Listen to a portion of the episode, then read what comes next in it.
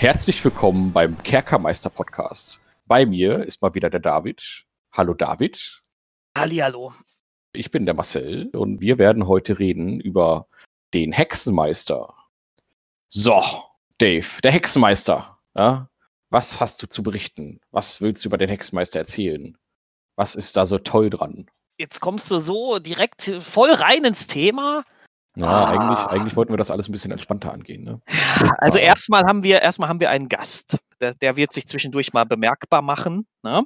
Ich habe doch gesagt, ich ja. sollte, das, sollte, das Projekt war für zwei Leute ausgelegt, Dave. Ja, Ach so. Für, ja. ja. aber, aber der gut. ist jetzt da, den kann ich doch jetzt nicht wegschicken. Ja, gut, okay. Dann, ähm, ja, ja, Servus. Ja. Sieh her, ich bin Skeletor, der Herrscher über das Böse! wer, wer ist denn da? Ich glaube, ich sollte dir langsam das Maul stopfen. das, ist, das ist der Skeletor. Der wird sich zwischendurch wieder selbst nochmal zu Wort melden. Und glaub, ich hoffe, du hast ihn jetzt nicht zu sehr traumatisiert, den Hexenmeister des Bösen. Ah, ah ja, ja, stimmt, stimmt. Ich, äh, genau, ich bin immer, ich bin immer in der Lage dazu, Skeletor zu traumatisieren mit meinen äh, schnippischen Aussagen. Ich meine, das ist der Typ, der dauernd äh, von He-Man auf die Fresse kriegt und trotzdem immer wieder aufsteht. Ich finde, dafür hat er Applaus verdient. Das sehe ich anders. Ja, eigentlich, ne? Eigentlich ist er der wahre Held. Der, ja. sowas von, der wahre Held. ähm, aber wie dem auch sei, Marcel, genau, wir reden heute über den Hexenmeister. Genau.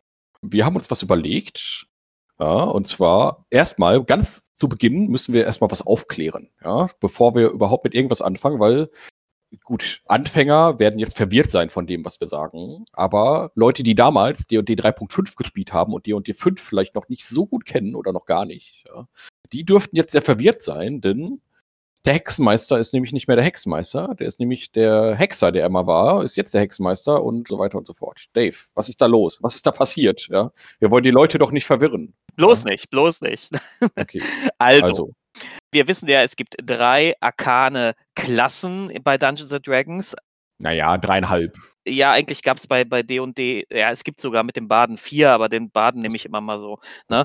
Äh, ach so. Ja. Und eigentlich gab es bei D&D 3.5 im Hauptregelwerk nur den Magier so. und den Hexenmeister.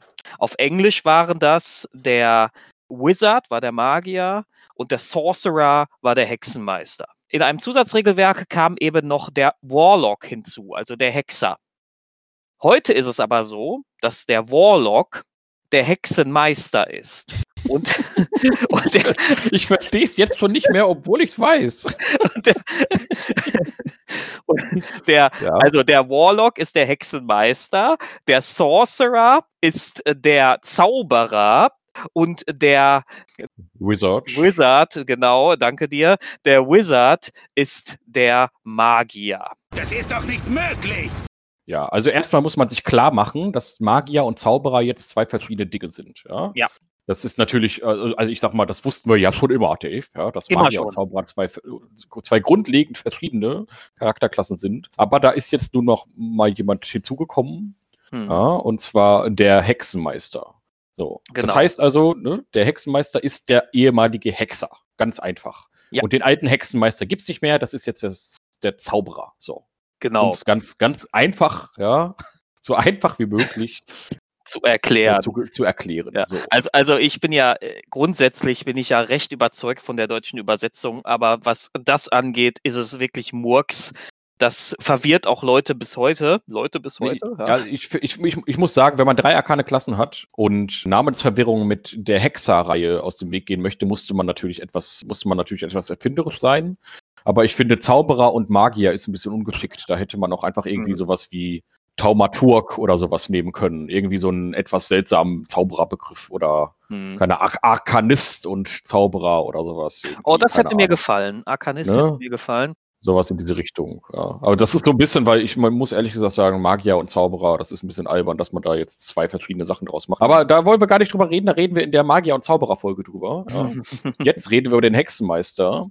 Und Dave, ganz schnell, ganz quick and dirty, was hast du dir denn für einen Hexenmeister gemacht? Wer ist das? Der muss nämlich jetzt gleich ein paar Gefahren überstehen. Ja, das ist, äh, das ist der Agrash. Und Agrash ist ein Halborg mit Akolyt als Hintergrund. Er ist ein Hexenmeister mit dem Pakt der Klinge. Da werden wir gleich später nochmal drauf eingehen, was das bedeutet. Und er hat den Unhold als Patron. Der Unhold. So, der so Unhold.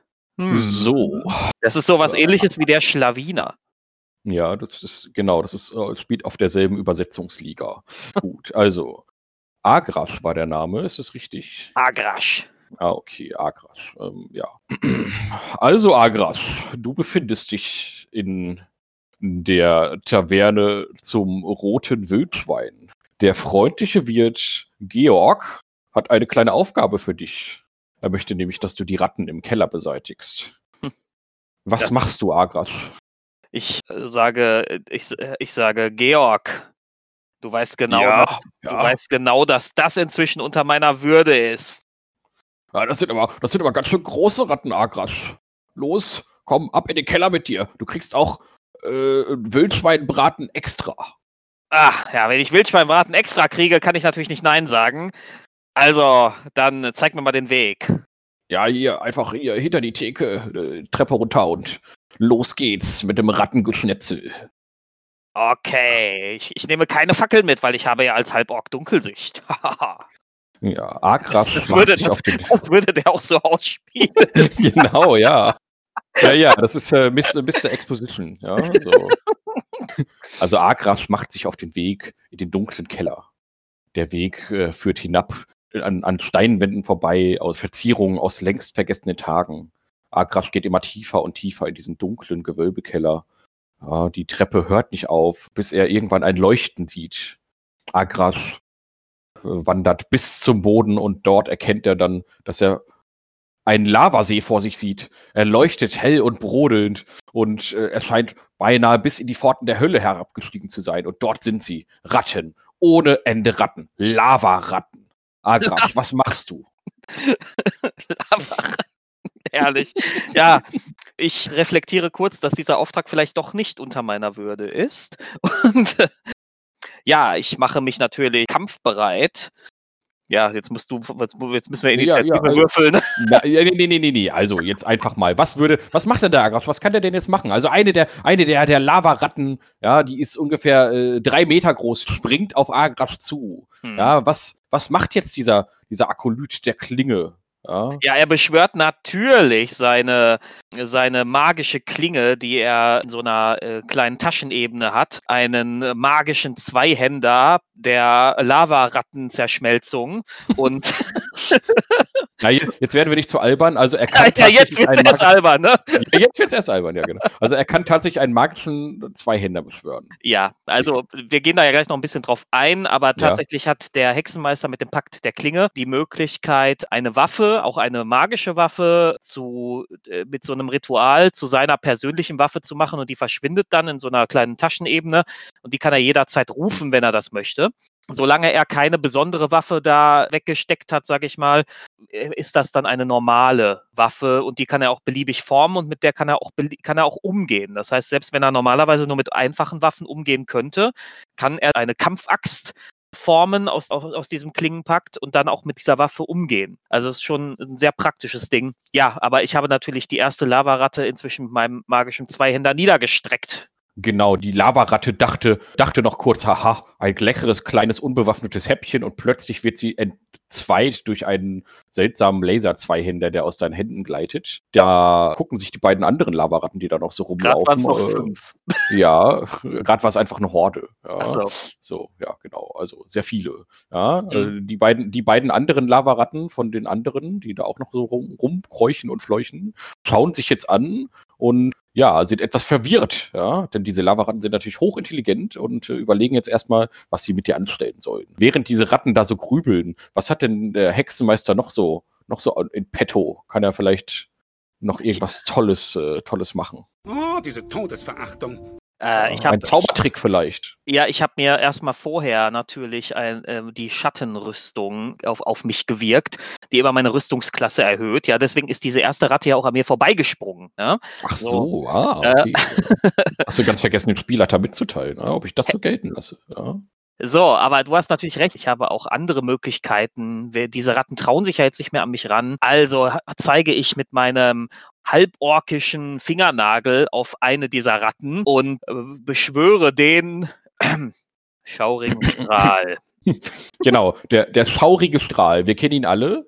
Und zwar auch hier wieder eine wahrscheinlich sogar, ja, äh, konsequentere Übersetzung, als es damals der Fall war. Mhm. Denn in D&D 3.5 hieß dieser Strahl noch schwarzmagischer Strahl. An den haben wir uns gewöhnt. Und so nennen wir das übrigens auch immer noch in unseren Runden. Darauf haben wir uns geeinigt, weil wir da einfach, ja, weil wir Gewohnheitstiere sind. Weil es insgesamt vielleicht eine etwas ungenauere Übersetzung ist, aber nicht ganz so schlimm klingt. Ja, es klingt so ein bisschen schaurig, klingt halt immer ein bisschen albern. Ne? Ja. Naja, auf jeden Fall, es basiert halt auf dem englischen Eldritch Blast. Und Eldritch ist ja auch so ein fast unübersetzbares Wort. Das ist ja, ja. Diese, dieser, das soll ja, das, das bezieht sich ja wirklich auf diese ältesten äh, Cthulhuiden irgendwas Wesen. Also ein bisschen aus dieser, aus dieser Richtung kommt das ja. Und das ist halt schwer zu übersetzen. Der Strahl der Ältesten klingt ein bisschen blöd, wobei besser, besser, besser, als schauriger Strahl äh, auf jeden Fall. Der Strahl der Altvorderen.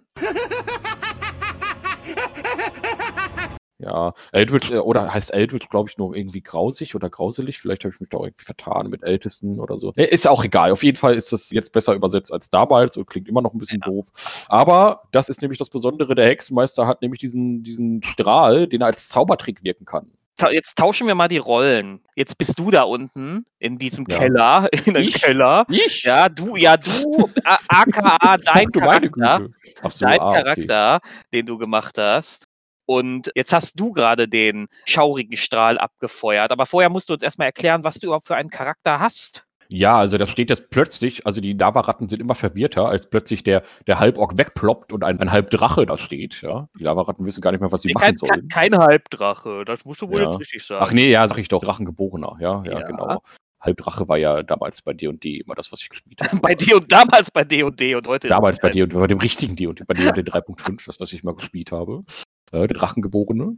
Ja. Und den habe ich ein bisschen spezialisiert, nämlich auf diesen, diesen Strahl. Ja. Genau deswegen, das war mein Gedanke. Ja. Genau, das habe ich mir fast gedacht. Ja, und zwar ist dieser Strahl nämlich nicht einfach jetzt nur noch ein einfacher, schauriger Strahl, ja, sondern es ist jetzt ein qualvoller Strahl. Ja, ich habe also diesen schaurigen Strahl. Was macht der denn eigentlich an Schaden? Ich habe das jetzt gerade hier gar nicht im Blick. Ich spiele ja nie Hexenmeister. Ich glaube, der, ähm, macht, äh, der macht W6 pro Stufe? Pro nein, Stufe nein, nein, nein, nein, nein, nein, nein. Der macht, der macht einen, einen W10 Grundschaden, einfach so, mhm. ohne irgendwas dazu. Und du hast ihn halt modifiziert, dass der noch extra, was, dass der halt noch extra Schaden kriegt und so. Weil der, genau, also ich, der normale ist halt wirklich nur ein typischer Zaubertrick. Ja, wie, genau. äh, die sind ja äh, mächtiger als bei 3.5. Bei 3.5 hatten die immer so Werte wie 1W3 und so, die Zaubertricks, ja, solche Schadenswerte. Äh, oder 1W4. Und der, die heute machen halt mit größeren Würfeln, aber diese Würfel sind auch immer unmodifiziert. Das heißt, so ein schauriger Strahl kann äh, von eins, einen Punkt oder zehn Punkte machen oder alles dazwischen. Es ist halt ein relativ großes Glücksspiel. Und es gibt aber da Möglichkeiten, den so aufzuwerten, dass das Glücksspiel geringer wird. So, und jetzt sagst du, was, der qualvolle Strahl, warum ist der so qualvoll? Genau, also der ist so qualvoll, weil ich meine, äh, charismatisches Antlitz, also mein Charisma-Bonus, ja, den, mhm. äh, den nutze ich auch noch, um diesen Strahl zu verstärken. Das ist also noch viel qualvoller. Und außerdem wird die Ratte auch noch zurückgeworfen. Drei Meter zurück, mitten in die Lava, aus der sie herausgekrochen kam. Und ich weiß ehrlich gesagt nicht, ob das die Ratte sondern ja. Ich bin, ja. ich bin ja jetzt Spielleiter und, oh, verdammt, ja. und die Ratte wird wieder geheilt in der Lava. Ah. Ja, ja, ja, ja, okay. Dann, als ich sehe, wie diese Ratte wieder geheilt wird, überlege ich mir dann doch mal, äh, vielleicht noch die, die Beine in die Hand zu nehmen. Ja? Denn der Wirt hat nichts davon gesagt dass, dass, dass solche Ratten sind. Ich wollte doch nur einen Schnitzel essen. Ja?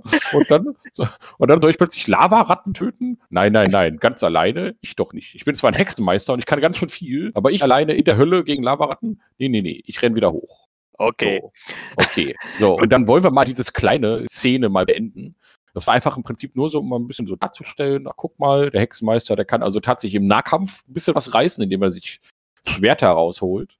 Aber er ist halt auch ein Zauberwirker und er kann auch noch ein bisschen mehr. Ja, dann wollen wir doch mal ein bisschen ins, ein bisschen ins Detail gehen. Ja. Genau. So, also, ihr habt ja schon gehört, wir haben uns mal wieder zwei Charaktere gemacht. haben die ja jetzt auch schon grob beschrieben, was das so Figuren sind. Ja, Marcel, möchtest du anfangen oder soll ich anfangen?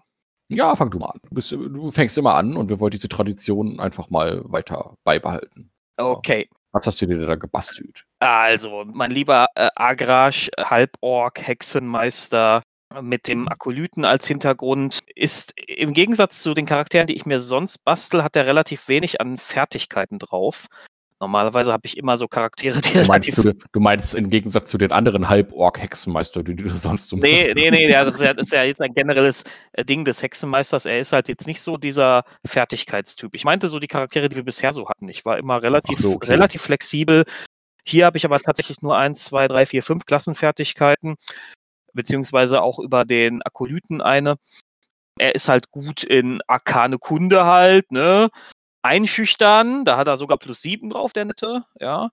Motiv erkennen, Nachforschungen und Religion. Ja, das, das sind ja, das sind ja so Charakterdetails, genau. ja die haben ja mit den Hexenmeister an sich nicht so viel zu ja, tun. Ja, also zumindest ist die Information hier, äh, der Hexenmeister ist jetzt nicht der Charakter, die Charakterklasse, die viele von diesen Fertigkeiten mitnimmt. Ja, ja, Beim Hexenmeister sind die Rettungswürfe Weisheit und Charisma. Da kann man schon daraus ableiten, welche Werte gut sind. Charisma ist überhaupt der Hauptwert, weil er mit Charisma zaubert. Ja, das Spannende beim Hexenmeister ist, man bekommt quasi zweimal eine Art Spezialisierung. Zwar wählt man auf Stufe 1 bereits. Wir, wissen, wir erinnern uns, bei den anderen Klassen ist das immer erst so auf Stufe 3. Aber hier auf Stufe 1 bereits eine Besonderheit, nämlich welchen Patron man dient. Der Hexenmeister ja. bekommt nämlich einen unheiligen Patron, der ihm ähnlich wie bei einem Kleriker die Kräfte verleiht. Das ist aber im Gegensatz zu Klerikern nicht unbedingt eine Gottheit. Es kann auch einfach nur ein sehr mächtiger Dämon zum Beispiel sein oder ein also, also eigentlich ist es der Definition nach nie eine Gottheit, sondern immer etwas, was quasi immer so eine Stufe unter einer Gottheit mhm. ist. Ja. wäre es eine Gottheit, dann wäre es wäre er quasi ein Kleriker, so verstehe ich das ein bisschen. Wobei sie ja bei dem einen auch Cthulhu aufzählen. Aber der zählt ja auch in D&D offiziell nicht als Gottheit, sondern das ist glaube ich auch nur so ein bisschen so ein so ein ja. Ding, um ein bisschen klar zu machen, welche Kategorie das hier geht. Aber äh, Cthulhu ist jetzt auch nochmal, jetzt springst du aber weit. Äh, hä, was? Cthulhu? Was zum Henker? Ja, und zwar geht es hier übrigens in der deutschen Version äh, Schutzherr genannt, nicht Patron. Also mhm. Wir kommen da immer durcheinander. Warum ist das denn auf der ersten Stufe so? Das muss so sein tatsächlich, weil ohne diesen Schutzherren wäre der Hexenmeister einfach nur so ein Typ. Ja? Mhm, genau. So. Der Schutzherr ist das, was ihn überhaupt erst zum Hexenmeister macht. Ja. Das ist nämlich anders als bei den anderen Klassen äh, in anderen Arkan-Klassen, da kommt die Magie immer irgendwie aus sich selbst oder aus der, aus dem Gewebe. Ja, und hier braucht man quasi dann dieses Externar, das einem den Zugriff auf diese Magie gewährt. Ich würde trotzdem, wenn ich jetzt Spielleiter wäre und jemand möchte ein Hexenmeister sein, der irgendwie mit einer dunklen Gottheit oder generell mit einer Gottheit verbunden ist, würde ich dem das jetzt nicht verwehren. Nein, das weiß ich nicht. Muss, der, muss jeder Spielleiter für sich entscheiden. Also ich finde zum Beispiel, es muss schon eine Gottheit sein, die dann auch sowas gewähren würde. Ja? ja also ja. sagen wir jetzt mal so ein Latanda, ja, dieser klassische Gott des, Gott des Lichts und der Mülltätigkeit. Der Sonne. Genau, und, ja. Der Sonne? Ja, ja, Latanda oder? ist Gott der Sonne. Ja, ja, egal. Also Latanda, dieser, dieser, das ist so richtig klassischer Klerikergott, ja, der gewährt dann halt auch Heilzauber und solche Sachen. Ja, also da würde es mich wundern, wenn der plötzlich Hexenmeister erschaffen würde. Ja, also wenn er solche Pakte Ja, klar, natürlich muss ja. das so ein bisschen fluffmäßig passen. Das hängt jetzt natürlich auch davon ab. Theoretisch, wir sind ja auch gute Hexenmeister möglich. Also statt eines Dämons gewährt dir irgendein Archon äh, die, die Kräfte. Aber genau. ich, ich persönlich finde das mit dem Fluff des Hexenmeisters ein bisschen schwierig vereinbar. Will jetzt aber auch nicht sagen, dass es undenkbar wäre. Nee, aber, aber der Hexenmeister ist im Prinzip wie der Paladin. Ja, eine, äh, den Paladin haben wir zwar noch nicht besprochen bisher, aber mhm. der ist ähnlich wie der Paladin, eigentlich eine Klasse, der man am liebsten eine Gesinnung anpappen würde. Ja. Der hat keine Gesinnung hier offiziell, keine Gesinnungsempfehlung. Ja, aber so wie man dem Paladin immer eine rechtschaffene Gesinnung an, anflaffen möchte, würde ich dem Hexenmeister, würde ich dem Hexenmeister immer in irgendeiner Form eine, ja, zumindest unterhalb der Neutralitätsachse ge ja, Gesinnung geben. Ja, also neutral, chaotisch neutral. In die gute Richtung würde ich den eher nicht sehen. Allerdings ist das halt auch möglich. Warum nicht? Ja? Also das ist, das ist jedem selbst überlassen und gerade hier in dem D&D 5 ist es natürlich auch ganz bewusst äh, offen gelassen. Mhm. Es gibt jedenfalls drei verschiedene äh, Arten von Schutzherren. Die können wir einmal ganz schnell so abhandeln und dann können wir ja mal ins Detail gehen, was diese Schutzherren angeht. Da wollte ich ja. jetzt auch drauf hinaus. Also das Besondere bei all diesen Schutzherren ist, der Hexenmeister beherrscht ja Zauber bis zum fünften Grad später. Theoretisch auch noch darüber hinaus, aber da kommen wir gleich noch drauf. Und jeder Schutzherr bietet erstmal bestimmte Zauber, mit denen der Hexenmeister seine Zauberliste ergänzen kann, also die er sich auch, auch aussuchen kann. Und das ist schon mal so das primäre Merkmal dieser Schutzherren. Mein Hexenmeister hat den Unhold gewählt. Der Unhold. Ach, der Unhold. Der Unhold, dieser, dieser Name, das ist so. Ja, der Unhold bietet Zauber wie brennende Hände oder Feuerball, stinkende Wolke, ja, auf Grad 5 Flammschlag und Wein und solche Sachen. Ja, ähm, und, und das ist auch klar, wenn man einmal herausfindet, was der Unhold eigentlich sein soll. Der Unhold ist nämlich nicht keine Ahnung, der Ogermagier aus dem Wald, den ich ja normalerweise eher als den Unhold bezeichnen würde, sondern der Unhold ist mhm. hier die versuchte Übersetzung des englischen Fiend. Ja. Und der Fiend ist halt normalerweise etwas, was man halt als Dämon oder Teufel oder sowas in diese Richtung bezeichnen würde. Und hier ist es dann halt der Unhold. Und es ist trotzdem empfohlen, dass man also in irgendeiner Form mit einem Dämon, einem Teufel ja. oder einem Jugolot oder sowas. Ja, das sind die äh, Neutralbösen. Ein, ne, also damals noch die Batezu, die Tanari, übrigens. Teufel waren Batezu und Tanaki. Ja, das ist, das ist, ja, das ist, das ist je nachdem, also äh, Dämon und Teu Dämonen und Teufel gibt es, glaube ich, in jeder D&D-Welt, aber, aber die sind nicht immer explizit Batezu und Tanari. Das ist, glaube ich, so ein spezielles Forgotten, Forgotten Realms-Ding. Ja, ja, klar, ich beziehe mich jetzt auf Forgotten Realms. Mhm. Also die Forgotten Realms sind ja jetzt quasi die Hauptwelt von D&D &D und alles andere ist ja quasi die optionale, mhm. sind ja optionale Welten. Also ich werde jetzt nicht von Eberron reden oder Kalamar oder sowas, sondern ich rede dann doch immer, wenn ich über irgendwas rede, erstmal von Firun und von den vergessenen Reichen. Und ja, davon kann man dann ausgehen. Jedenfalls so oder so geht man dann beim Unhold davon aus, dass du zum Beispiel so einen Pakt mit Asmodeus hast mhm. oder mit Belial oder so, mit irgendwelchen Teufeln. Ja. Ja? Wobei, so. wobei hier explizit steht, äh, du hast einen Pakt mit einem Unhold, bla bla bla. Äh, mit einem Wesen, dessen Ziele böse sind, selbst wenn du es nicht bist. Das heißt, es ist also durchaus denkbar, dass sich die Gesinnungen nicht überschneiden müssen. Ich spiele ja einen Hexenmeister in einer Runde und ich habe das da zum Beispiel so gemacht, dass es zwar ein Unhold, man muss ja hier sagen, ein Unhold, ja, nicht, nicht mhm. ist, mit dem er einen Pakt hat, aber er weiß nicht mit wem. Und dieser Unhold kommuniziert auch immer nur sehr indirekt mit ihm. Also zum Beispiel muss er in den Wolken lesen oder den Vogelflug deuten oder er sieht eine, irgendein besonderes Merkmal in der nächsten Baumrinde oder in Eingeweiden von Tieren oder so. Und auf diese Weise kommuniziert der Unhold mit ihm.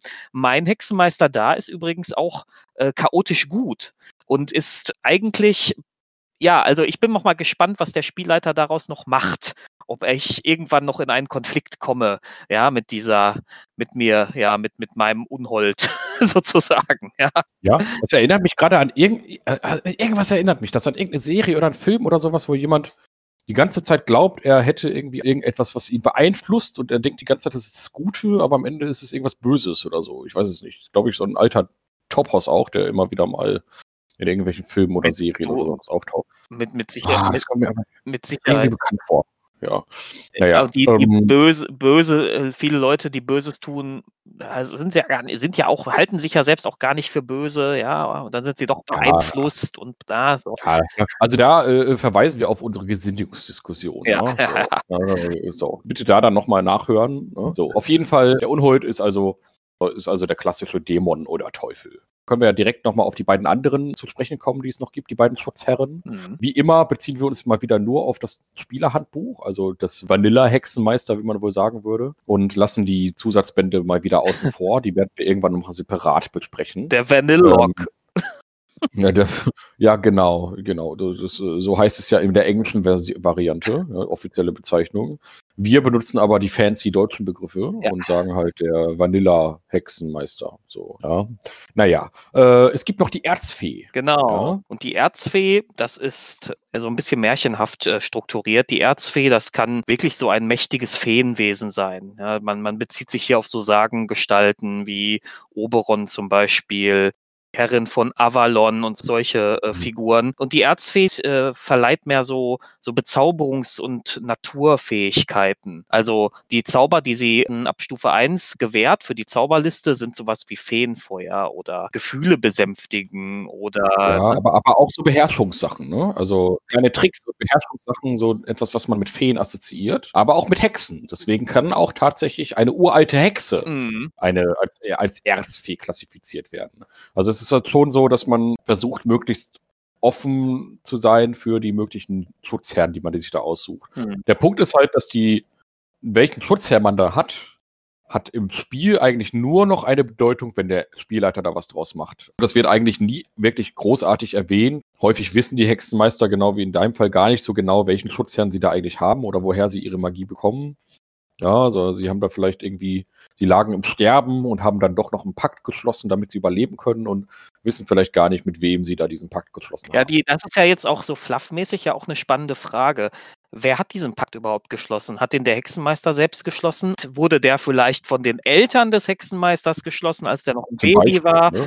Ja, und in mhm. Wahrheit ist er, ist er längst an irgendein mächtigeres Wesen quasi verkauft worden und ist so Zwangsdiener von dem. Also gibt's, da gibt es unterschiedliche Möglichkeiten. Find, ja, das hat sehr viel Storypotenzial, ja. insbesondere für den Spielleiter dann genau solche Charaktere auch ein bisschen in den Fokus zu nehmen. Ganz recht. Und da ein bisschen, ein bisschen was rauszuholen. Ja, und dann haben wir die Erzfee und da gibt es noch einen dritten Herrn und das ist quasi der, ja, der von D&D eigentlich auch am, am entfernteste, also das, was ich mir unter D&D vorstelle. Und zwar sind das jetzt hier in diesem Fall die großen Alten. Mhm. Ja? Das ist ja eigentlich diese typische typische Cthulhu-Geschichte. Da wird ja sogar Cthulhu genannt. Also das sind diese chaotischen, uralten Gottheiten. Also ich habe die jedenfalls, also ich würde die immer als Gottheiten klassifizieren, aber die sind jetzt einfach noch in, in, in Ferun, die sind schon so alt, ja, die sind gar nicht mehr mit am Start, ja. Die haben vielleicht Ao erschaffen oder so, den Übergott, mhm. ja, und ruhen sich jetzt aus in ihren Reichen hinter den Sternen und gewähren aber aus irgendwelchen perfiden Gründen den Hexenmeistern jetzt doch noch irgendwelche Kräfte. Ja. Das sind halt die großen Alten, die haben halt auch genau solche Sachen, die immer so ein bisschen wirre sind. Ja? Also dissonantes Flüstern, der fürchterliche Lachanfall, Ewarts schwarzen Tentakel gewähren die. Die haben eine Zauberliste, die, die gemein ist. Ja, ja genau, die gemein ist. Gemein. Ja. Das sind die gemeinen, ja. Ja, das sind dann, dann halt die dritten andersweltlichen Schutzherren, die man sich da aussuchen kann. Aber du hast dich jetzt also für den Unhold entschieden. Unhold, ja. ja. Weil er zu dem Konzept, das ich mir so ausgedacht habe, auch einfach am besten passt. Der Unhold gewährt noch auf äh, Stufe 1 den sogenannten Segen des dunklen Meisters. Und das ist ganz cool, weil wenn man eine feindliche Kreatur äh, umknüppelt, also auf null Trefferpunkte bringt, kriegt man äh, temporäre Trefferpunkte in Höhe des Charisma-Modifikators plus Stufe als Hexenmeister. Das heißt, man kriegt erstmal so ein paar extra Trefferpunkte und da ich ja später, wie man ja schon aus unserem kleinen Rollenspiel herausgehört hat, ja auch auf den Pakt mhm. der Klinge gehe, also eben auch im Nahkampf bestehen möchte, sind natürlich extra Trefferpunkte immer etwas, was man mitnimmt. Ja, jetzt können wir ja zu mir mal übergehen. Und zwar der Gag ist, ich habe auch den Unhold ah! genommen. Deswegen werde ich jetzt gar nicht über den Unhold reden, sondern ich werde jetzt einfach mal den großen Alten äh, abspulen. Ja, das spul, ja. ja. Weil wir haben ja auch gehört, ich habe diesen Drachengeborenen genommen. Ja, wir haben uns natürlich intelligenterweise nicht so gut abgesprochen. Sonst hätten wir nicht beide den Unhold genommen bei der Charaktererstellung. Mhm. So. Ich habe mich also jetzt mal nur für diesen Podcast jetzt mal spontan für den großen Alten entschieden. Ähm, aber, aber, um, aber, ganz kurz, ja. da lass uns doch das gleich äh, machen, wenn ich, sonst springen wir die ganze Zeit hin und her, weißt du? Ah, okay, okay, okay. Weil das, äh, so, dann lass mich doch mal eben ja, den kleinen Agrasch. Dann machen wir das. Ja. Dann machen wir das so, wie der Dave sagt. Oh, ich, ich den kleinen Agrasch mal eben fertig machen hier. So, also auf Stufe 1 bekommt er halt, wie gesagt, wählt er einen dieser, dieser Schutzherren und bekommt damit auch die Paktmagie. Und das ist eben genau das. Er kann halt äh, später bis zum fünften Grad zaubern. Natürlich jetzt auf Stufe 1 noch nicht. Da kann er gerade mal zum ersten Grad zaubern. Er hat auch nur einen Zauberplatz. Ähm, aber das Spannende, das kriegt er nämlich auf auf der zweiten Stufe oder ein weiteres sehr wichtiges Kernmerkmal des Hexenmeisters, nämlich die sogenannten schauerlichen Anrufungen. Marcel, was sind Anrufungen? Ja, Anrufungen sind genau das, was einem der Schutzherr quasi gewährt. Ja, also das ist das, was ihn unterscheidet von dem Magier oder dem Zauberer. Mhm. Der Magier und der Zauberer, die haben halt so ihre Zauber, die sie sich aus ihrer Zauberliste holt. Der Hexenmeister hat nochmal eine eigene kleine Superliste mit diesen schauerlichen Anrufungen, wo dann nochmal spezielle Varianten mancher Zauber drin sind. Die kann er halt in der Regel als Bonusaktion verwenden. Mhm. Das heißt also, er kann zum Beispiel gewisse gewisse Zauber lernen, die auch in der normalen arkanen Zauberliste drin sind. Die kann er dann aber als Bonusaktion benutzen. Das ist also zum Beispiel eine Variante der, der Anrufung, die es gibt. Aber es gibt auch andere Anrufungen, die wirklich dann nur für diesen Hexenmeister zur Verfügung stehen, wie zum Beispiel, ja, ich nehme mal hier diesen verführerischen Einfluss, ja. Da ist man dann automatisch geübt in den Fertigkeiten täuschen und überzeugen. Mhm. Das ist dann einfach so eine Anrufung, die hat man dann gelernt, ja, und das ist sogar so eine passive Fähigkeit, die dann einfach läuft. Ja. Das muss man noch nicht mal extra aktivieren. Das ist äh, übrigens ein wichtiges Stichwort mit den passiven mhm. Fähigkeiten. Mhm. Viele dieser Anrufungen wirken über lange Zeiträume oder generell einfach immer. Ich habe ja am Anfang schon gesagt, ich habe meine Schattenrüstung aktiviert, ja, und das ist einfach eine mhm. Magierrüstung und die hat der im Grunde, wenn er diese Anrufung ausgewählt hat, hat der die einfach immer laufen. Ja, er muss, braucht dafür auch keine Materialkomponenten oder Zauberplätze oder sowas, sondern die läuft halt ja. einfach. Ne? Also es ist eher so, dass der SL mal fragen müsste, hast du die aus Versehen mal nicht angemacht oder so, aber in der Regel geht der, der SL davon aus, der hat halt jetzt immer diese Magierrüstung. Ja, die kann er halt wirklich so oft nach Belieben wirken. Das heißt, man kann einfach immer davon ausgehen, die hat der halt immer an. Kostet ihn keinen Zauberplatz, keine Materialkosten Kosten. In der einen genau. Gruppe sage ich sicherheitshalber immer nach, nach der Rast, dass er das jetzt anmacht, aber tatsächlich geht unser Spielleiter schon davon aus, dass das Ding immer automatisch an ist. Ja.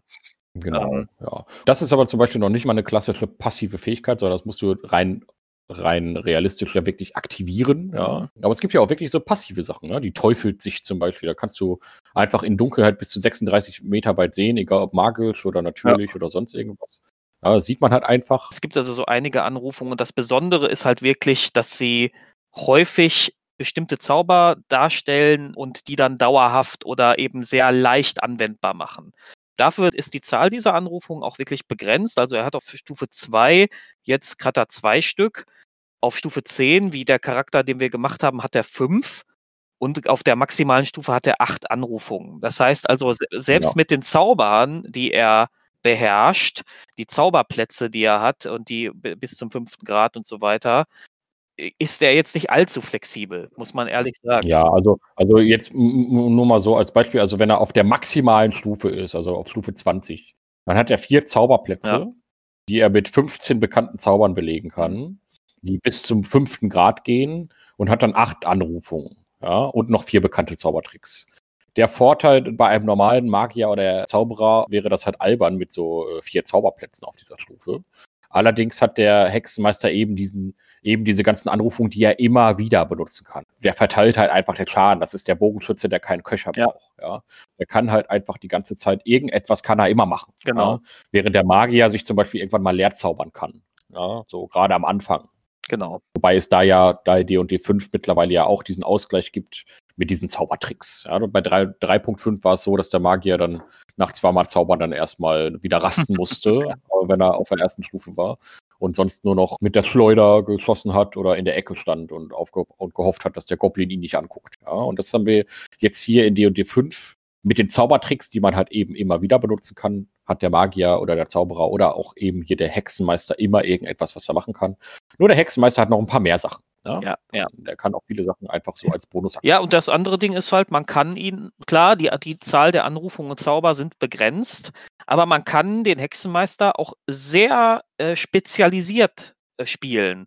Also ich kann mir nur Anrufungen aus, raussuchen, die ganz speziell zu einem bestimmten, zum, zu einer bestimmten Strategie passen, die, die der halt fährt. Ja, wenn ich jetzt daran denke, hier, ich habe den jetzt ja so ein bisschen ausgelegt auf diesen Pakt der Klinge. Ja, jetzt kommen wir nämlich auch zu Stufe 3. Da das gibt es nämlich den sogenannten Segen des Paktes. Und dann hat der Hexenmeister eben noch eine zweite Spezialisierung, die er wählt. Und dann hat er wieder drei Sachen, aus denen er wählen kann. Ich habe hier den Pakt der Klinge gewählt. Das ist das, was ich gerade schon erklärt habe in unserem kleinen Rollenspiel. Er kann entweder eine beliebige Waffe irgendwie in seine Hand erscheinen lassen und ist dann auch damit fähig umzugehen. Oder er macht eine bestimmte Paktwaffe, zum Beispiel indem er eine magische Waffe in einem Ritual zu dieser Paktwaffe macht. Und das Schöne ist, dass er die nicht mehr am Körper tragen muss, sondern die, er verschwindet dann halt in so einer Art Taschendimension und die kann er halt nach, nach Belieben wieder aufrufen. Und wenn er noch nicht mal diese spezielle Paktwaffe aufruft, kann er die halt beliebig formen. Das ist sehr praktisch. Also eine kleine Anekdote dazu. Ähm, der eine Hexenmeister, den ich da spiele in der Gruppe, die waren gefangen und die waren an so Pfähle gebunden und er hat sich halt einen Dolch in die Hand gezaubert mit dieser Paktwaffe und hat dann mit dem Dolch die äh, Fesseln durchgetrennt. Das war äh, ja. hilfreich. ich finde es übrigens auch einfach ganz schön, wie das auch hier beschrieben ist, dass du die Waffe dann so ein bisschen stilistisch an deinen Schutzherrn anpassen kannst, so von der mhm. Optik. Mhm. Ja, da wird dann zum Beispiel, wenn man eine, einen Erzfee-Schutzherrn hat, dann kann die Waffe mit so floralen Mustern verziert sein oder sowas in diese Richtung. Da kann man auch rollenspielerisch schön was rausholen. Wenn man halt mit Asmodeus einen Pakt hat, dann wird es wahrscheinlich irgendeine brennende Axt sein, die man sich da gerade rausholt oder so. Ja. Das kann man ja auch so ein bisschen anpassen an seinen äh, Schutzherrn, den man da gerade so hat. Ja, also das ist auch ganz nett. Genau. Ja, ich glaube, der Magier, der Zauberer, wenn man da die richtigen Zaubersprüche wählt, können das auch. Aber der Hexenmeister ist auch ein bisschen prädestiniert dazu, auch einfach mal so ein Nahkämpfer zu sein. Ja, also der geht auch einfach mal vorne ran. Ja. Ja, der hat auch einen äh, W8-Trefferwürfel. Das ist also, auf, das ist der Kleriker-Trefferwürfel. Mhm. Ja, und nicht ein W6 wie bei Magier. Ich glaube, der Magier hat Ja, sie sind ja etwas gnädiger als bei 3.5. Bei 3.5 hatte der Magier noch ein W4. Ja. ja, also brauchen wir nicht reden. Ja, ja, klar. So, aber äh, hier hat der Magier halt eine W6, ja. Das heißt also, der Hexenmeister ist auch schon, hält mit einem W8 schon mal grundsätzlich einfach mehr aus. Ja. So, der ist also schon so angelegt, dass der, dass der einfach auch ein bisschen länger überlebt und vielleicht auch mal den Nahkampf gehen ja. kann. Und wie gesagt, man durch die Anrufung kann man da noch eine ganze Menge rausholen. Man kann sich eine bessere Rüstung zaubern, man kann sich Resistenzen anzaubern, man kann sich einen zusätzlichen Angriff holen. Ja, da komme ich gleich ja. auch noch drauf. Entschuldigung, ich ergänze noch, er ist im Vergleich zum Magier oder Zauberer auch noch geübt in leichten Rüstungen. Magier sind in gar keiner Rüstung genau. geübt. Also der ist schon, äh, ne, also der, der, den kann man halt auch mal vorne ran. Also er ist kein, ja, also er ist, ist, der steht nicht in der ersten Reihe. Ja. in der ersten Reihe sollte immer noch irgendein anderer Nahkämpfer stehen, ein richtiger Krieger oder ein Barbar oder sowas. Oder Paladin. Aber der Hexenmeister, der kann ganz gut mal den zweiten Schlag machen er kann so der schadensausteilte Nahkämpfer sein. Wahrscheinlich nicht so effektiv ja. wie ein Barbar zum Beispiel, aber man kann es dahingehend spielen, wenn man möchte. Und dadurch, dass er eben noch so diese ganzen Hexenmeister Zauber und Fähigkeiten hat, kann er noch ein paar flexible kleine Tricks, die dann auch nochmal hilfreich sind. Aber das hängt halt wirklich stark davon ab, was man so wählt. Ne? Jetzt kriegt der Hexenmeister nach Stufe 3 eine ganze Menge nichts. Der kriegt halt einmal eine Attributserhöhung und erst auf Stufe 6 wieder, das äh, bekommt, bekommt er dann eine besondere Fähigkeit durch seinen Patron. Das ist bei mir das Schicksal des dunklen Meisters. Das heißt, man kann das Schicksal zu seinen Gunsten ändern. Das ist ja immer schön sowas, ja. Also, wenn man einen Attributs- oder Rettungswurf ablegt, kann man diese Fähigkeit einsetzen, um da noch ein W10 draufzupacken. Äh, und das kann man nämlich machen, nachdem man den Wurf gemacht hat, aber bevor der Spielleiter gesagt hat, ob der Wurf geklappt hat oder nicht. Das ist schon ganz nett. Einmal pro lange Rast. Nee, gar nicht wahr. Auch pro kurze. Einmal pro kurzer oder lange Rast ist eine ganz nette Fähigkeit. Ja, gerade dadurch, dass er, also in meinem Fall war halt der Gedanke, gerade dadurch, dass er meistens vorne dran steht, ist er eher mal Ziel von Sachen und dann ist es ganz gut, wenn man mal einen Rettungswurf nochmal verbessern kann. Ja, ähm, ja, ja, das stimmt. Ja. Ähm, dann kriegt er auch wieder ganz lange nichts Dolles, auch wieder nur eine Attributswerterhöhung, aber auf Stufe 10 kriegt er dann nochmal das zweite Merkmal des Schutzherren, und zwar ist das äh, die Widerstandskraft des Unholdes. Mhm. Nach jeder Rast, egal ob lang oder kurz, kann er sich eine Resistenz aussuchen. Das heißt, er sagt, ich bin jetzt bis zur nächsten Rast resistent gegen Stichwaffen. Das heißt, er kriegt durch mhm. Stichwaffen nur die Hälfte des Schadens. Ja, ist natürlich auch nochmal ganz nützlich, kann, wird aber von silbernen und magischen Waffen umgangen. Das heißt also, eine Stichwaffe ja. aus Silber wird ihn trotzdem voll verletzen. Ja, er ist also immer, er ist jeden Tag gegen irgendwas resistent. Genau. Das ist ja schon mal sehr praktisch. Genau. genau. So, dann äh, hat er noch, dadurch, dass er Halborg ist, noch dieses Durchhaltevermögen. Das heißt, wenn er einmal auf null Lebenspunkte runtergebracht werden würde pro Rast, dann äh, wird er stattdessen auf einen Lebenspunkt runtergebracht. Ja, das ist natürlich ganz praktisch welche Anrufungen habe ich gewählt? Ich sagte ja gerade schon diese Schattenrüstung, dann mhm. unheimliche Sicht, das heißt, er kann Magie entdecken wirken. Das, das ist ganz praktisch. Mit der dürstenden Klinge kann er sich äh, temporäre Trefferpunkte holen, wenn er Gegner trifft, also nochmal temporäre Trefferpunkte. Nee, nee, nee gar nicht wahr. Die Klinge ist das, wo du zweimal zuhauen kannst. Ach, da genau, das ist das, wo ich zweimal zuhauen kann. Da habe ich das jetzt verwechselt. Mit der mhm. Vitalität des Unholdes. Das macht nämlich nochmal temporäre Trefferpunkte. Und dann habe ich noch versumpfen lassen. Das habe ich jetzt aber gerade, ach genau. Ein, man kann verlangsamen wirken. Für den, allerdings muss man dafür ausnahmsweise mal einen Hexenmeister-Zauberplatz verbrauchen. Da aber verlangsamen eigentlich nicht in der Zauberliste des Hexenmeisters ist, äh, passt das schon ganz gut. Und äh, wenn mal einer weglaufen will, habe ich gedacht, da mache ich halt verlangsam auf ihn. So. ja, so. Aber man hört jetzt schon, dass der Hexenmeister einen Haufen Zeug machen kann, ja. ohne Zauberplätze zu verbrauchen. Also deswegen ist es gar nicht so schlimm, dass der nicht so viele Zauberplätze Ja, eben. Also das ist jetzt die Ausnahme, dass er dafür einen Zauberplatz verbraucht. Genau. So, dann habe ich ja auch Zauber gewählt. Da gehen wir noch einmal ganz kurz durch. Die Zaubertricks, schwarzmagischer Strahl habe ich schon genannt, Magierhand, zielsicherer Schlag. Dann kriegt er nochmal einen Bonus auf seinen Angriff mit dem zielsicheren Schlag. Und Klingenbann, verdammt, was war denn Klingenbann? Hast du das noch im Kopf? Ach, nee, aber wir müssen auch jetzt nicht auf jedes ja. in, jeden Zauber in Detail eingehen. Man hat also auch Zugriff auf diverse Zauber. Der hat eine ähm, etwas eingeschränktere Liste an. Zaubern mhm. als jetzt der Zauberer oder der Magier, aber trotzdem immer noch eine große Auswahl. Da kann man sich relativ frei bedienen und den Hexenmeister dann auch noch nach Gutdünken ein bisschen erweitern. Das Zauberwirken selbst funktioniert dann, wie funktioniert das da mit den Zauberplätzen? Es gibt ja zwei Varianten. Einmal memorieren und hier ist es aber nicht nee, memorieren. Er, er hat ne? einfach die Liste und kann seine wenigen Zauberplätze, die er hat, beliebig dafür verwenden, für die, die er halt genau. kann. Nee, ähm, genau, ich sage jetzt mal nur eben so, um, um nochmal zu erklären, also um das Konzept nochmal zu zeigen, er kann halt zum Beispiel brennende Hände, ja, so Nahkampfzauber, ja, später dann Flammenschlag, solche Sachen. Und, ne, mhm. und dann habe ich noch so ein bisschen noch so, so ein bisschen so Sachen drin, die auch mal praktisch sind. Unsichtbarkeit zum Beispiel oder Magie aufheben. Er ist auf den Nahkampf ausgelegt, aber noch mit so ein paar kleinen Sachen, die ihn so auch allgemein flexibel machen, wo, wo es einfach. Die, ein, die einem auch als Spieler auch einfach mal Spaß machen sollen. Ja. Ne? Wir sind ja keine Min-Maxer. Wir suchen uns halt in der Regel immer irgendwie Sachen aus, die wir cool finden, genau. die, die man in verschiedenen Situationen mal einsetzen kann. Wir spielen D&D, wir beide jedenfalls nicht so wirklich als Tabletop, sondern ja, es gibt bei uns auch immer mal Runden, wo einfach gar nicht gekämpft mhm. wird. Ne? Und dann verwendet man dann auch einfach gerne mal einen Zauber, der vielleicht gerade nicht für den Kampf gedacht genau. ist. Gerade sowas wie Magie ja. und so. Ist übrigens aber auch so für den Nahkampf generell ganz interessant, wenn du dann die Stärkungszauber von den Gegnern nehmen kannst und so. Ne? Bei dir sind wir, glaube ich, soweit durch. Ja, ja, ne? wir sind und, soweit durch. Jetzt brauchen wir im Grunde ja auch nur noch die Grundfähigkeiten haben wir ja. Dein, dein Pakt brauchen wir und deinen Patron, ja. ja, mein Pakt, ja, ich kann ja, ich, ich erstmal mein Patron. Mein Patron war ja auch der des Unholds, deswegen werde ich jetzt einfach meinen anderen Patron äh, Schutzherren beschreiben, weil den Unhold haben wir jetzt gerade gehört. Ja. So, und zwar habe ich mir jetzt also gerade einfach mal den großen Alten ausgesucht. Der bekommt auf der ersten Stufe den sogenannten erwachten Geist. Und zwar kann man damit innerhalb von neun Metern warte, warte, das Bewusstsein. Warte, warte. Erwachter Geist. Hat der ein Verschwörungstheoretiker-Video geguckt? Hm, also ich ignoriere das jetzt einfach mal. und ja, weil äh, das sind eher alles Fake News, die du hier ja, verbreitest. Ja, ja, ja. ja. Nee, nee, der erwachte Geist, ja. Du hast da also Zugriff auf das Bewusstsein einer in neun Meter Radius befindlichen Kreatur und kannst telepathisch mit ihr sprechen. Allerdings muss sie irgendeine Sprache beherrschen. Egal welche. Wenn sie eine beherrscht, könnt ihr, kann man mit ihr kommunizieren. Mhm.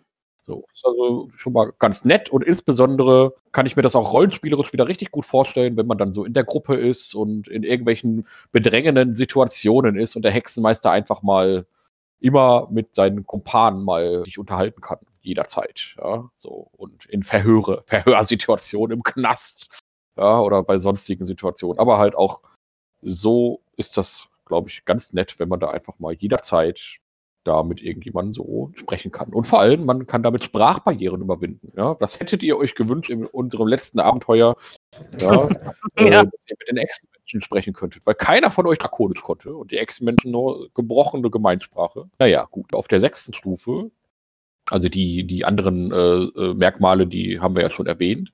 Das sind jetzt hier Merkmale des, äh, der großen Alten. Und zwar der entropische Schutz. Und zwar, das ist ganz nett.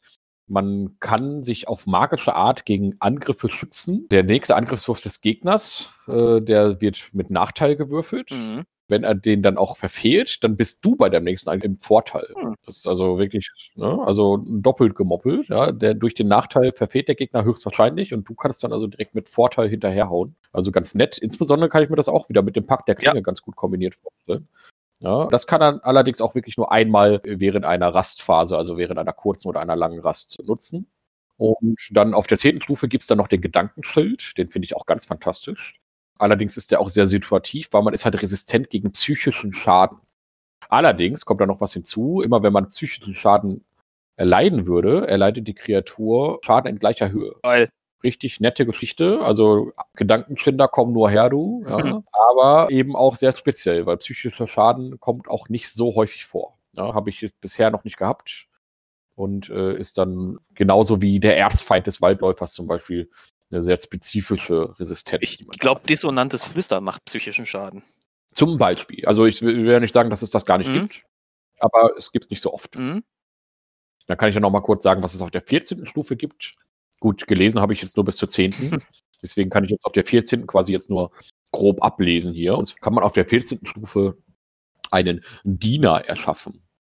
Ja, und da kann man also eine kampfunfähige humanoide Kreatur berühren. Und die gilt dann als bezaubert, bis Fluchbrechen auf sie gezaubert wird. Ja, das ist natürlich ja. krass. Also richtig krass. Also Fluchbrechen muss man erstmal haben, muss man erstmal rausfinden, dass man das auch braucht, ja. Dann gilt halt der Effekt bezaubert aus der ähm, Zauberspruchliste, bezaubert. Ja. Er kann dann halt auch telepathisch mit ihr jederzeit kommunizieren, solange man auf derselben Existenzebene ist. Also egal wie weit die entfernt ist, ja, man kann immer mit ihr kommunizieren. Sie kann also im, im Eiswindtal sein, während du im Dschungel von Schuld bist oder so. Ja. Ich weiß jetzt nicht, was einem das bringt, aber theoretisch kann man das halt machen. Ja, so.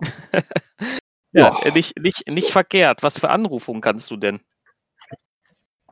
Und zwar habe ich mich ja ein wenig spezialisiert auf den powerlichen Strahl. Ja. Und das haben wir ja gerade schon im Rollenspiel, in unserem kleinen Spielchen, haben wir das ja schon herausgefunden. Ich habe ja diesen qualvollen Strahl und diesen zurückstoßenden Strahl, oder wie heißt der? Muss ich nochmal. Zurückdrängenden Strahl. Zurückdrängenden Strahl, ja, fast das gleiche. Ja, zurückstoßen, Also du hast einen schauerlichen, qualvollen, zurückdrängenden Strahl. Genau, und so würde ich das auch jedes Mal sagen. Ich werde jetzt wieder meinen schauerlichen, qualvollen zurückdrängenden Strahl auf die Lavaratte wirken. So, das jedenfalls, klingt äh, ein bisschen, als hätte man Nierensteine. Ja, die Lavaratte, Lavaratte hat danach auf jeden Fall Nierensteine. wow, ja, okay. okay. Das war vielleicht gar nicht so lustig, aber gut. Dann habe ich noch die Maske der vielen Gesichter. Damit kann ich nach Belieben Selbstverkleidung wirken. Hm ja, Selbstverkleidung ist ja immer das, was ich liebe. Ja, weil man sich da halt selbst verkleidet. Ja, und jemand anderes. Doch, das ist doch, entspricht doch in etwa dieser Fähigkeit von dem Assassinen, oder? Ja, genau. Ja. Das ist halt, das benutze ich ja sehr gerne auch gerade für Gegner. Gut, mhm. dann haben wir noch das verhexende Flüstern. Oh. Damit kann man Zwang wirken. Ja, dafür muss man allerdings einen Zauberplatz verbrauchen. Und man kann diese Fähigkeit auch erst wieder einsetzen, wenn man eine lange Rast beendet hat. Ja, aber das ist schon nicht schlecht, weil Zwang ist, soweit ich weiß, ein etwas höhergradiger Zauber. Mhm. Äh, muss ich jetzt auch nochmal gucken, auf welchem Grad eigentlich der Zauber Zwang ist. Das weiß ich, weiß ich jetzt auch nicht, aber das ist auf jeden Fall. Zwang ist ein Grad, ah nee, eine Grad 4 Verzauberung. Ja, ist ja trotzdem. Das ja. passt ja dann mit der siebten Stufe ungefähr. Ja. ja. Und ja, gut das Krasse ist halt, oder das Besondere ist halt immer, dass diese Zauber normalerweise nicht in der Hexenmeisterliste drin sind. Ja, und sie kriegen halt einige ja, genau. Zauber dann trotzdem über die Anrufungen. Genau. Dann habe ich noch Untergebene des Chaos auf der neunten Stufe genommen. Da kann man ein Elementar beschwören. Ja? Und auch das halt nur innerhalb einer Rastphase. Mhm. Prinzip wie ein ganz normaler Magier. Ja. So. Und dann habe ich noch den Pakt der Kette genommen. Ja, da kann man sich einen Vertrauten holen.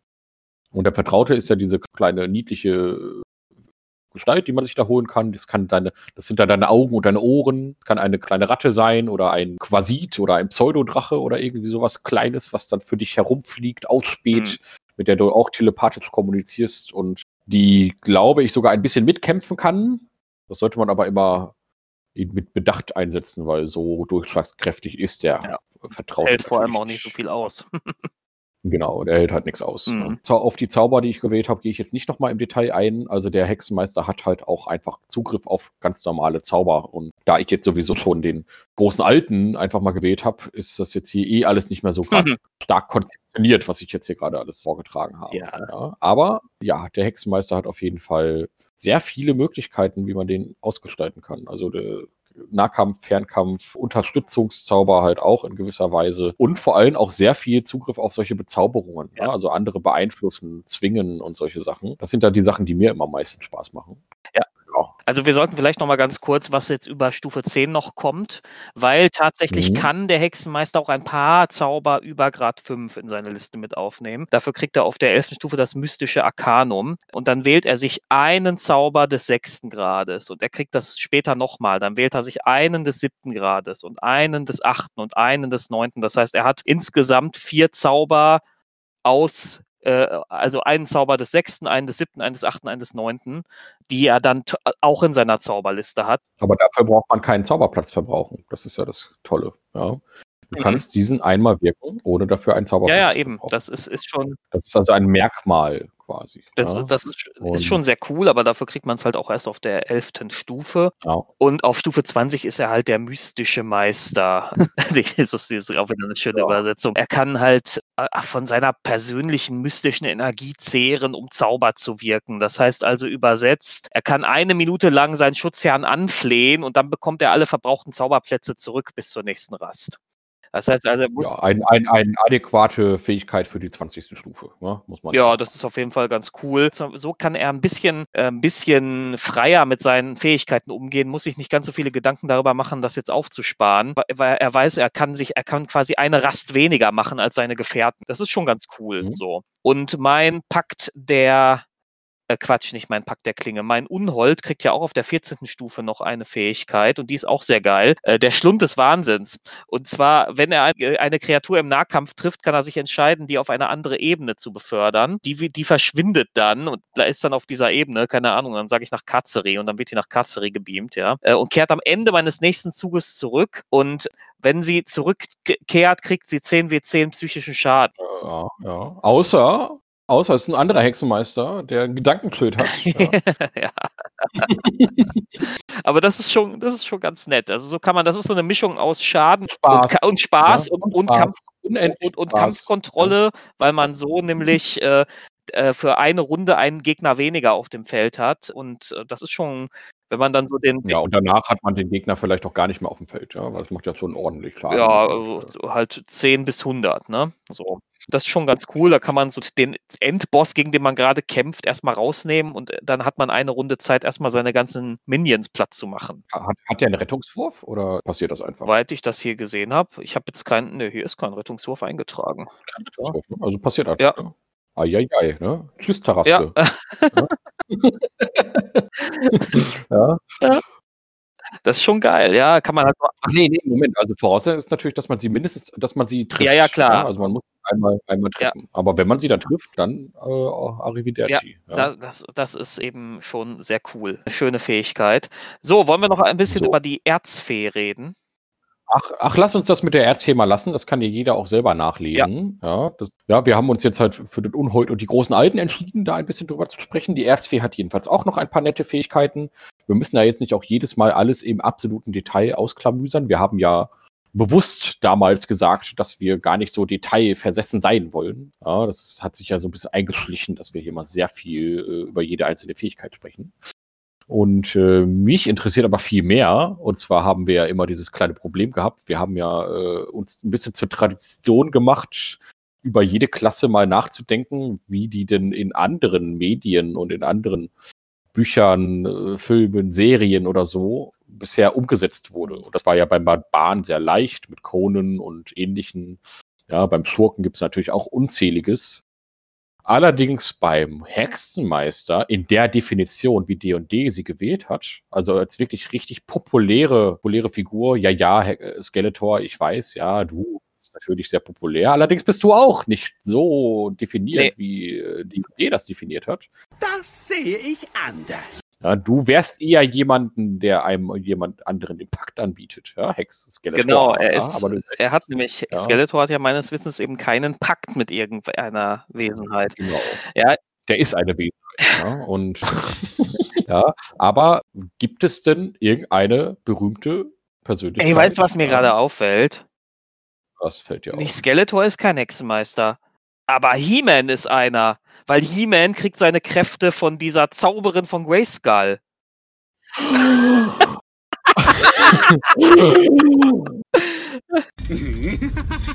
Reingefallen, Kleiner. Ich hatte meine Finger gekreuzt. Das stimmt, Dave, ja. Skeletor, äh, He-Man ist eigentlich der Hexenmeister. Oh mein ja? Gott, und auch noch Pack der Klinge. Und, und, Mindblown, und Pack der ja? Muskeln. Ja. genau. Und, und, und Pack der Prinz Eisenherz-Frisur. Und ausgerechnet die. Ja. ja, ja, ja, stimmt eigentlich, ja. Also im Prinzip, ja, äh, ist das, äh, oder er ist ein Kleriker. Oder ist, Aber nein, nein, er ist ein äh, Hexenmeister. Das müssen wir jetzt einfach mal so ja, festhalten. Ja, das ist, ja. einfach, un, äh, das ist es einfach, einfach bewiesen, ja. Ähm, ja, ja. Nein, das warum, warum He-Man der echte Hexenmeister ist und nicht Skeletor. ja. So, haben wir jetzt hier festgelegt. Da, da jetzt, aber, jetzt aber Spaß beiseite. Ähm, nein, das ist ein bisschen das Problem beim Hexenmeister ist, also diese Gestalt, die irgendeine Art von Pakt schließt mit einer höheren Entität, die in der Regel böse ist, das kennen wir aus verschiedener Horror- und Fantasy-Literatur. Das ist jetzt nichts Neues, ja. Wir alle können uns den Magier vorstellen, der ein Pentagramm auf seinen Boden malt, um irgendeinen Dämon zu beschwören und von dem er sich erhofft, dass der Dämon ihm irgendwas gewährt. Ja, beim Hexenmeister geht das ja alles noch eine Stufe weiter. Ist ja so, das ist ja schon in der DNA der Klasse drin. Ne? Genau. Also es gibt sowas, aber das hat es nie zu großer Berühmtheit geschafft. Mhm. Ja, das ist nämlich der Punkt. Also es gibt keinen wirklich populären, also mir jedenfalls ja. nicht bekannt, richtig populäre Figur. Wahrscheinlich aus einigen Fantasy-Büchern. Da würden mir wahrscheinlich jetzt einige Leute irgendwie irgendwelche Terry Pratchett-Romane um die Ohren hauen, die ich nicht gelesen habe. Ja, und schon haben wir wieder zehn Hörer weniger. Ich habe leider Terry Pratchett, leider muss ich aber auch sagen, Terry Pratchett bisher nie gelesen. Ich habe äh, immer wieder mal damit geliebäugelt. Mhm. Ich kann mir vorstellen, dass es da irgendwelche be berühmteren Figuren gibt oder in anderen Buchreihen, bekannteren Buchreihen Figuren gibt, die eben dieser Definition des Hexenmeisters vielleicht noch entsprechen. Mhm. Aber in Film und Fernsehen ja, oder auch im Computerspiel äh, würde mir tatsächlich nichts einfallen. Also, also tatsächlich am ehesten noch wirklich wirklich magiefähige Leute aus dem Cthulhu-Universum, also aus der Lovecraft, ja, genau. die dann ne?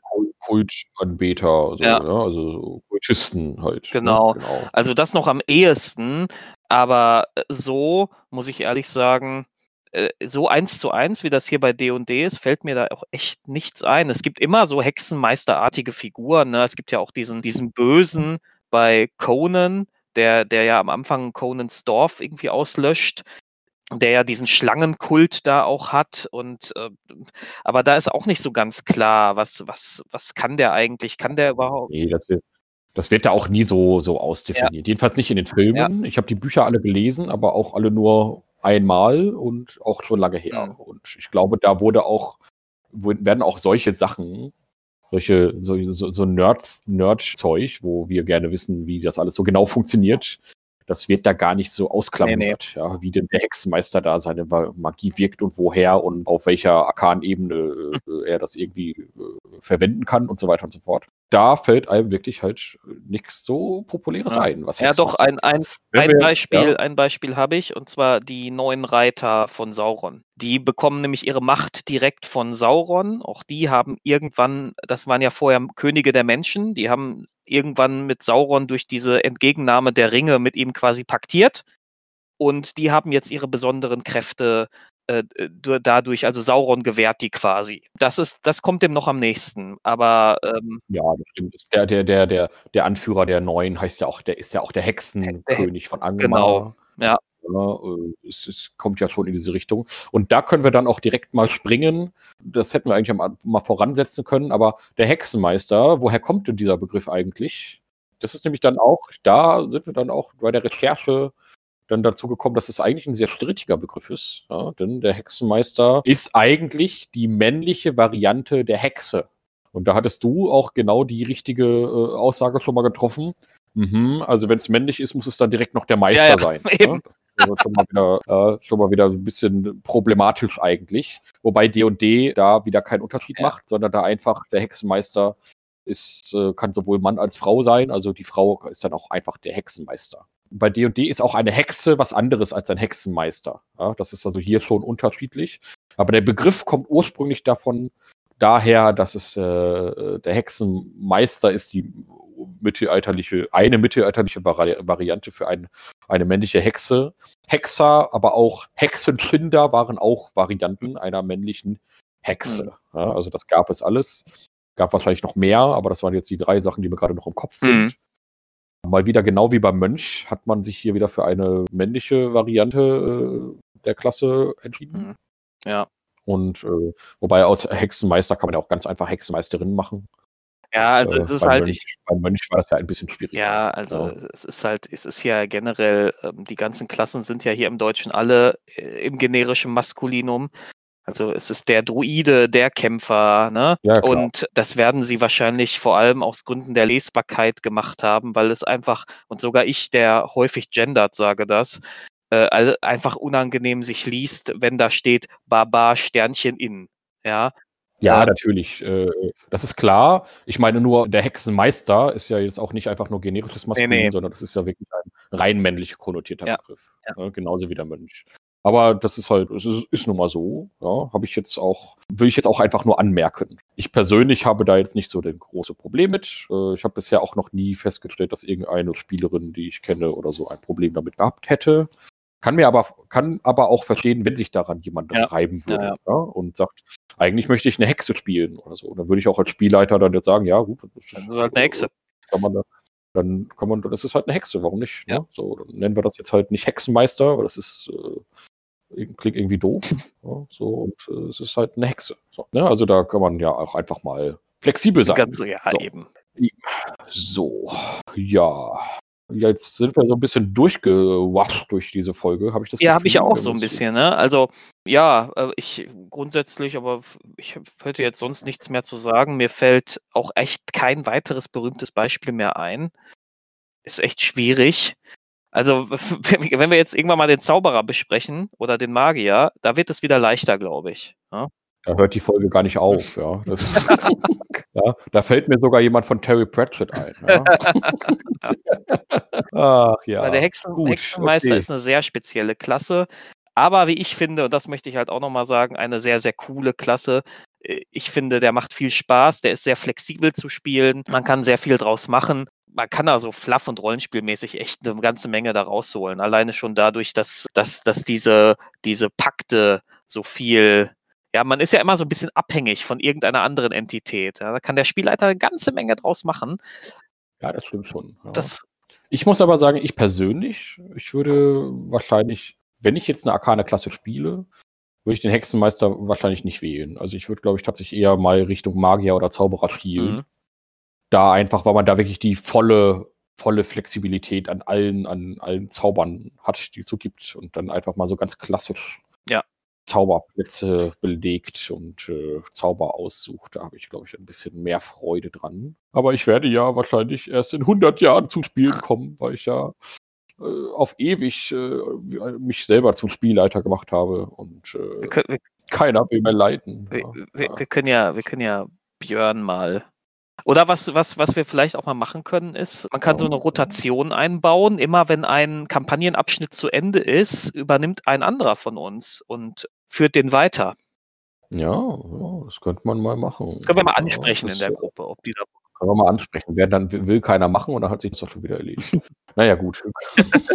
können, können wir mal drüber nachdenken. Ja, aber ich leite ja auch ganz gerne. Ja, nur, naja, so. Dann würde ich mal sagen, ja, also wenn an, erstmal vielen Dank an alle, die bis hierhin zugehört haben. Wir freuen uns auf jeden Fall über jeden neuen Hörer. Wenn euch dieser Podcast gefallen hat, dann empfehlt uns doch weiter. Ja, wir sind auch zu finden auf den üblichen Feed-Verteiler-Seiten wie Spotify und iTunes und wie das ganze Zeug halt so heißt. Wir würden uns freuen, wenn ihr uns da auch bewertet. Und dann nochmal zur technischen Seite. Es gab da letztens ein kleines Problem. Jemand hatte Schwierigkeiten, die Folge von unserer Homepage runterzuladen. Und zwar ist das, ich weiß, ich weiß ehrlich gesagt nicht, wie ich das Problem beheben soll. Aber wenn man den Download-Button anklickt, passiert wohl erstmal nichts. Das kann natürlich auch ein browserseitiges Problem sein.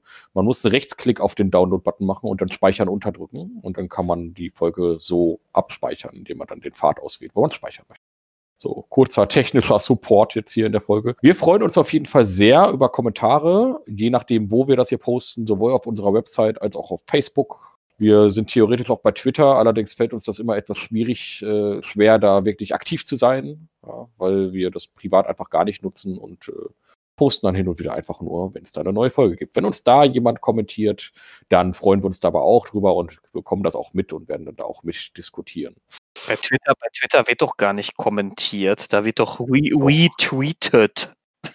Ja, aber da kann er auch unter dem Tweet kann auch Ja, ich weiß, werden. ich wollte nur, ich, ja, ich wollte, ich wollte nur, ich wollte nur dieses wunderbare Wort einmal aussprechen. Ja, du wolltest es einfach mal sagen, weil du es nie benutzt. Ja. Genau.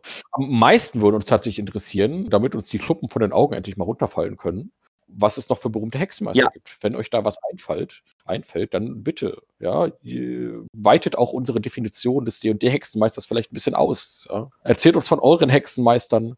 Wir würden uns auf jeden Fall freuen. Und wir können ja auch schon mal anteasern, worüber wir in der nächsten Folge reden werden. Und die nächste Folge wird keine Klassenbesprechung, weil wir das ja immer abwechseln. Mhm. Denn wir hatten uns gedacht, Dave, äh, wollen, wir, wollen wir das jetzt hier? Ja, wir werden das jetzt hier veröffentlichen. Genau, wir werden das jetzt hier veröffentlichen. Ja. Wir haben vor, über Götter zu reden. In den vergessenen Reichen in erster Linie. Jehova, Jehova. Ja, genau. Wir reden die ganze Zeit über Jehova. Ja. Nee, vielleicht machen wir auch einen Schwenk zu anderen Universen, Multiversen, wie auch immer. Und schauen mal, was es da so grundsätzlich gibt. Wir werden da auch einfach mal grundsätzlich mal erklären, was es eigentlich mit den Göttern in D&D auf sich hat und vielleicht auch mal Vergleiche ziehen zu anderen ja. Rollenspielsystemen, wie die das so mit Göttern handhaben. Also, das wird so eine allgemeine Metafolge Ein bisschen sein, Kosmologie ja? und so, genau. Genau, so, da werden wir mal drüber sprechen. Okay, also, dann freue ich mich auch schon auf die nächste Folge und ich hoffe, diese Folge gefällt euch. Und dann wollen wir das jetzt hier auch endlich mal zum Ende bringen.